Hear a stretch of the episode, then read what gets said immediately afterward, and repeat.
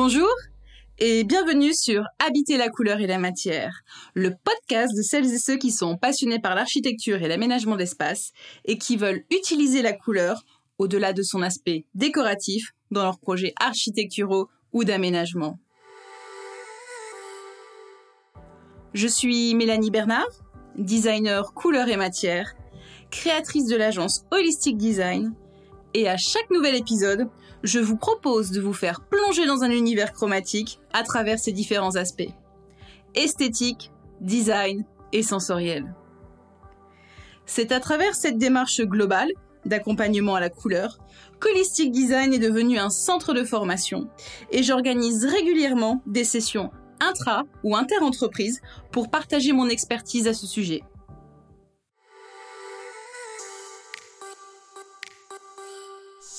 Aujourd'hui, j'avais vraiment envie d'évoquer avec vous toute la complexité des symboles associés aux couleurs dans les différentes cultures.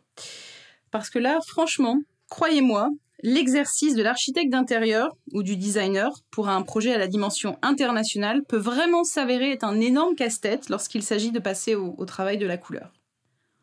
Toutefois, bien que certaines symboliques soient complètement aux antipodes, comme le blanc, associé en Occident à la pureté, alors qu'il est lié au deuil dans la plupart des pays asiatiques, on s'aperçoit que celle-ci n'influence pas les réactions aussi profondément ou aussi puissamment que l'on pourrait avoir tendance à le croire en fait. Cela dit, la bonne nouvelle, euh, c'est que les études nous prouvent qu'il existe une vraie géographie de la couleur. Je l'avais déjà évoqué dans un des précédents épisodes, la perception des couleurs est une réaction qui est universelle et qui reste la même partout à travers le monde. Donc voilà une bonne nouvelle qui aujourd'hui permet vraiment de pouvoir rassurer tous ceux qui travaillent sur des projets internationaux. Un exemple de cette universalité de la couleur très connue est le bleu. Et oui, parce qu'en fait, le bleu s'avère être la couleur préférée de tous les habitants du monde, et il semblerait que sur ce point-là, nous soyons vraiment tous alignés sur ce sujet. Donc même s'il existe indéniablement des harmonies universelles de couleurs, ces dernières ont différentes significations selon les pays qu'il est important de prendre en compte dans un concept créatif ou architectural destiné au marché international. Revenons-en à cet exemple du bleu. Au Japon, il faut savoir que le bleu est un synonyme de fidélité. Et oui, parce que pour les Japonais, il représente le calme, mais aussi l'harmonie. C'est aussi l'une des couleurs de la chance. Il faut savoir qu'en Inde, la couleur bleue est associée aux principaux dieux hindous, et c'est d'ailleurs pour ça qu'ils sont représentés avec la peau bleue.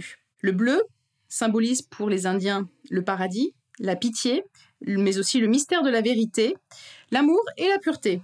Beaucoup de, symboles en fait. En Occident, nous avons plutôt l'habitude de l'associer à la tristesse et à la déprime. Et oui, n'oubliez pas cette fameuse expression avoir le blues.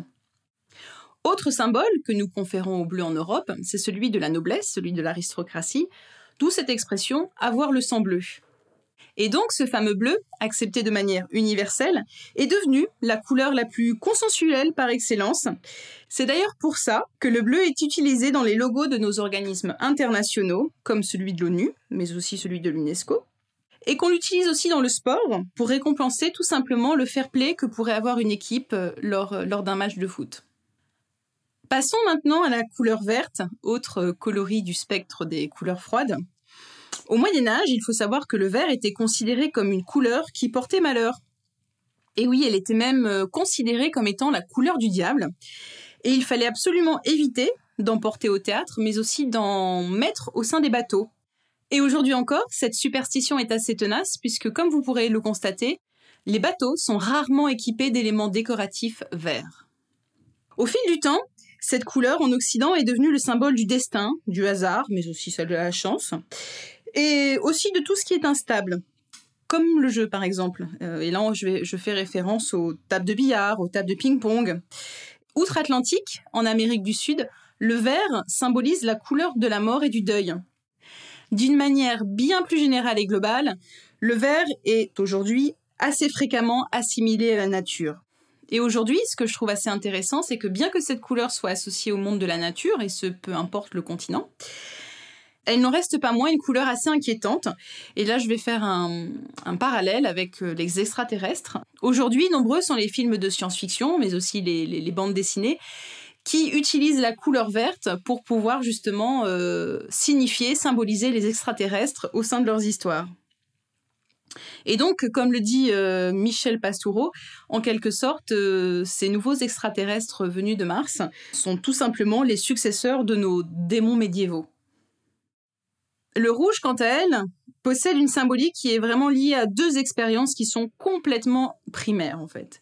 Le feu d'un côté et le sang. Et donc, aujourd'hui, on associe cette couleur à l'amour et à la passion, mais aussi à la guerre. Et c'est là le paradoxe, en fait, que peut avoir cette couleur.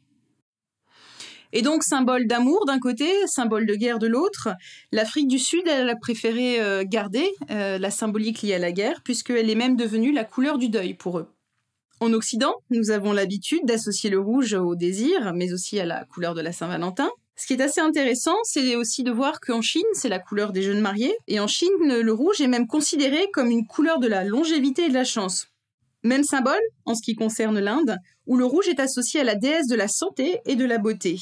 Nombreuses sont donc les femmes en Inde à se marier en rouge. Un autre point intéressant à souligner euh, concernant la couleur rouge, c'est qu'elle est la plus utilisée pour les drapeaux et qu'elle est reconnue de manière universelle comme couleur de la révolte et du prolétariat. D'un point de vue fonctionnel, on en a déjà parlé dans un précédent épisode, le rouge, c'est tout simplement la couleur du danger par excellence. Le jaune, couleur de l'or, symbolise la chaleur, mais aussi le soleil. Et par extension, on a associé au jaune cette notion d'énergie, de bonne humeur, mais de joie. Et alors en Chine, ce qui est très intéressant d'observer comme paradoxe, c'est que le jaune est la couleur des empereurs, mais c'est aussi la couleur qui a été associée à la prostitution. Comme quoi, au sein d'une même culture, les paradoxes peuvent être super importants en termes de symbolique de couleur. En Occident, on considère le jaune comme étant la couleur de Judas, et donc, du coup, en Europe, mais visiblement apparemment aussi au Japon, on estime que le jaune est la couleur de la trahison par excellence. Elle est donc encore maintenant associée à la lâcheté, mais aussi à la faiblesse. Et alors, pour vous dire à quel point euh, le spectre coloré peut prendre différents symboles, il faut savoir qu'en Égypte, le jaune est tout simplement la couleur du deuil. Donc une fois de plus, on se rend bien compte qu'il n'est pas toujours évident de se retrouver entre toutes ces symboliques euh, à travers les différentes cultures et de pas de pas s'en mêler les pinceaux. Passons maintenant à l'orange. L'orange, euh, on est tous d'accord là-dessus, est une couleur qui est chaude euh, et qui est surtout le synonyme de l'énergie et de la vitamine. Et donc, hormis le fait que l'orange est la couleur de la courge et donc d'Halloween pour les Américains, c'est surtout la couleur la plus sacrée de l'hindouisme, car elle représente le feu qui brûle des impuretés. Pour les bouddhistes, elle est la couleur de la spiritualité et de la paix au Japon, ce qui est assez intéressant, c'est de se rendre compte qu'elle a été associée au savoir. Et dans mes recherches, ce qui est vraiment assez surprenant, c'est que je n'ai trouvé aucun symbole négatif qui soit associé à cette couleur.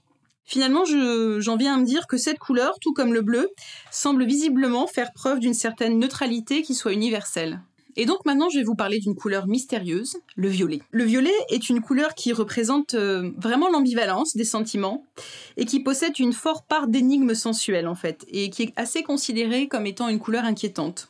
Et alors en Europe, c'est la couleur du pouvoir, de la royauté, de la théologie, et là je fais référence aux vêtements ecclésiastiques, mais aussi de la magie.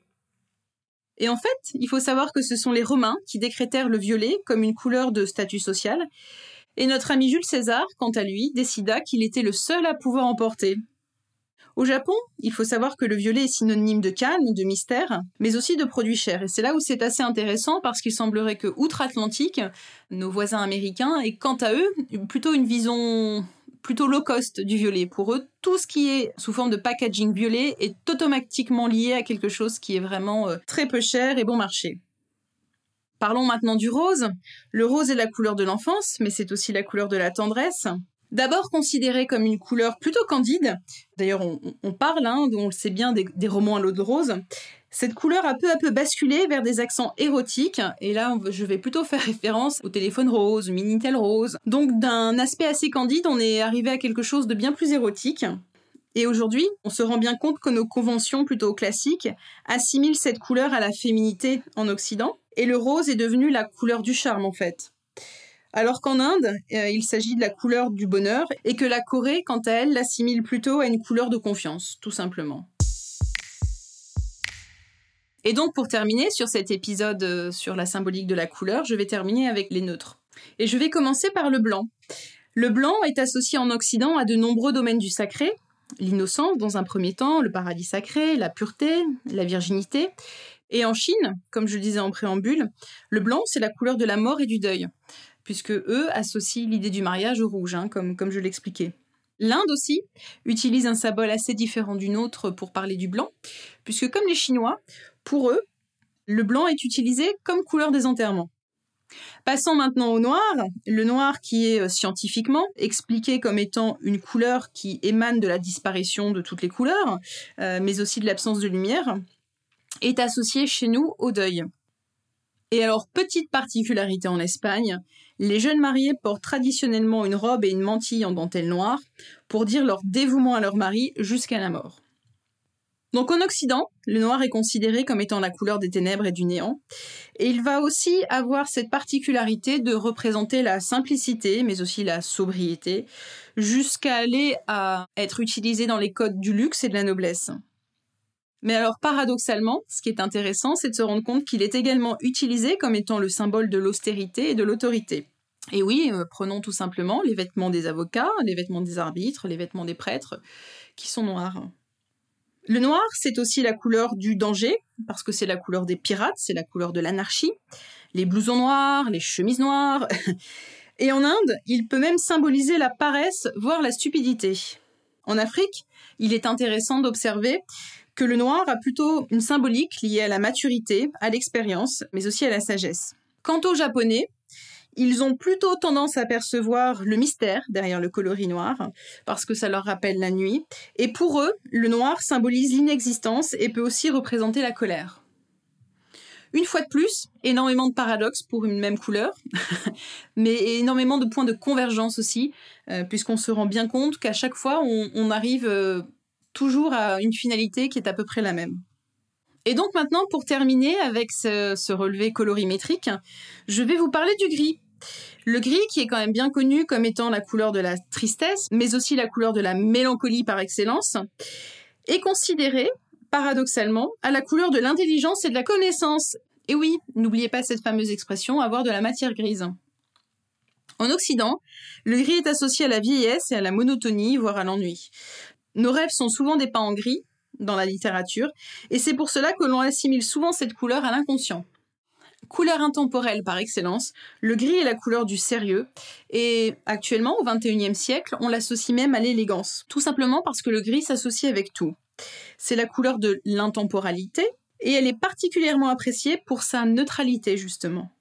On peut la considérer comme une couleur émotionnellement froide, c'est très probablement, je dirais, la plus contemporaine des couleurs du XXIe siècle. Et donc, pour conclure sur toutes ces connotations culturelles liées à la couleur, je dirais que l'universalité de la couleur a toujours été un, un, sujet de débat en fait. Même si nous ne les percevons pas toutes de la même manière, le fait est que nos réactions aux couleurs sont des réponses conscientes qui sont conditionnées, on en a déjà parlé, mais issues d'un certain nombre d'influences. Et donc, je terminerai cet épisode par une expression d'Annie Mollard-Desfours, qui est linguiste et chercheuse au CNRS. Chaque culture voit les couleurs à travers le filtre de ses mots. Et donc, pour moi, voici une citation qui résume au mieux, en fait, tout cet apport entre la culture et la couleur. Et voilà, habiter la couleur et la matière, c'est terminé pour aujourd'hui. J'espère que cet épisode vous a plu. Et n'hésitez pas à vous abonner à ce podcast, à le noter, mais aussi à le partager. Je détaille cette thématique de la culturalité de la couleur dans mes modules de formation. Vous retrouverez tous les détails de mes prochaines sessions sur mon site internet www.holisticdesign.fr. N'hésitez pas non plus à vous abonner à ma newsletter et à suivre Holistic Design sur Instagram. Merci beaucoup pour votre écoute je vous donne maintenant rendez-vous dans 15 jours pour une nouvelle immersion chromatique. À très bientôt!